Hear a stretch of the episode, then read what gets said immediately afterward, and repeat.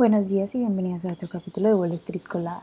Hoy viernes 25 de agosto los futuros del Dow Jones subieron un 0.3%, los futuros del S&P 500 subieron un 0.3% y los futuros del Nasdaq subieron un 0.2%, mientras que los futuros del petróleo estadounidense subieron un 1.2% hasta los 80,3 dólares el barril y los futuros del Bitcoin subieron un 0.23%. Bueno, además los índices abrieron hoy ligeramente al alza. Uno de los catalíticos más importantes de la semana es el discurso que dará hoy Jerome Powell en Jackson Hole, Wyoming.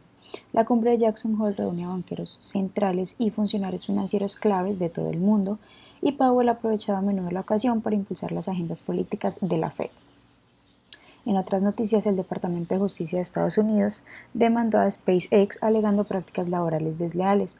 Según la demanda, la compañía discriminó a refugiados y solicitantes de asilo en las prácticas de contratación. La agencia lleva investigando a la compañía de Elon Musk desde que recibió una denuncia sobre este asunto en el 2020. HugeFage, una plataforma que permite a desarrolladores compartir código, modelos y conjuntos de datos y además utilizar herramientas de la empresa, para poner en marcha fácilmente modelos de inteligencia artificial de código abierto, recaudó 235 millones con una valoración de aproximadamente 4.5 mil millones de dólares.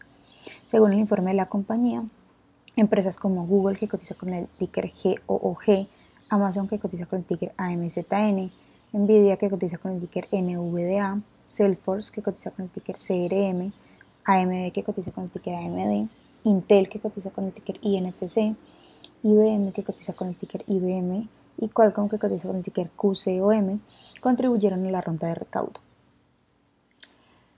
Alibaba que cotiza con el ticker BABA anunció dos nuevos modelos de inteligencia artificial que serán de código abierto. Eso significa que investigadores, académicos y empresas de todo el mundo van a poder utilizarlos para crear sus propias aplicaciones de inteligencia artificial sin necesidad de entrenar sus propios sistemas. Según algunos informes, JetBlue Airways Corporation, que cotiza con el ticker JBLU, planea subir las tarifas de los vuelos de Spirit Airlines, que cotiza con el ticker SAVE, hasta un 40% en caso de que la operación de compra sea efectiva. Al parecer, JetBlue va a eliminar un promedio de 24 asientos en cada uno de los aproximadamente 200 aviones de Spirit para reducir la capacidad y aumentar los precios.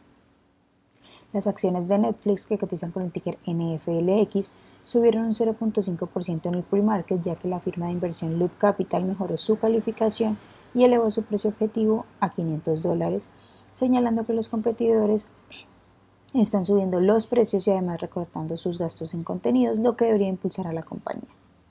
Las acciones que tenemos con predicción bullish son Brush Oral Care, que cotiza con el ticker BRSH y ha subido más de un 89%, Cheyenne SXT Pharmaceutical que cotiza con el ticker SXTC y ha subido más de un 31%, y también Esports Entertainment que cotiza con el ticker GMBL y ha subido más de un 23%. Por otra parte, las acciones que tenemos con predicción bearish son Orbital que cotiza con el ticker OIG y ha, bajado más de un 32%, Societal que cotiza con el ticker SCTL y ha bajado más de un 32%, y también Atif Holdings que cotiza con el ticker ATIF y ha bajado más de un 19%. Esas son las noticias que tenemos para hoy antes de que abra el mercado. Les recuerdo que pueden encontrarnos en todas nuestras redes sociales como arroba Spanglish Trades, pero además de eso también visitar nuestra página web www.spanglishtrades.com para que no se pierdan ninguna noticia ni actualización del mundo de la bolsa de valores, por supuesto como siempre en español. Muchas gracias por acompañarnos y por escucharnos. Les esperamos de nuevo el lunes en otro capítulo de Wall Street Colada.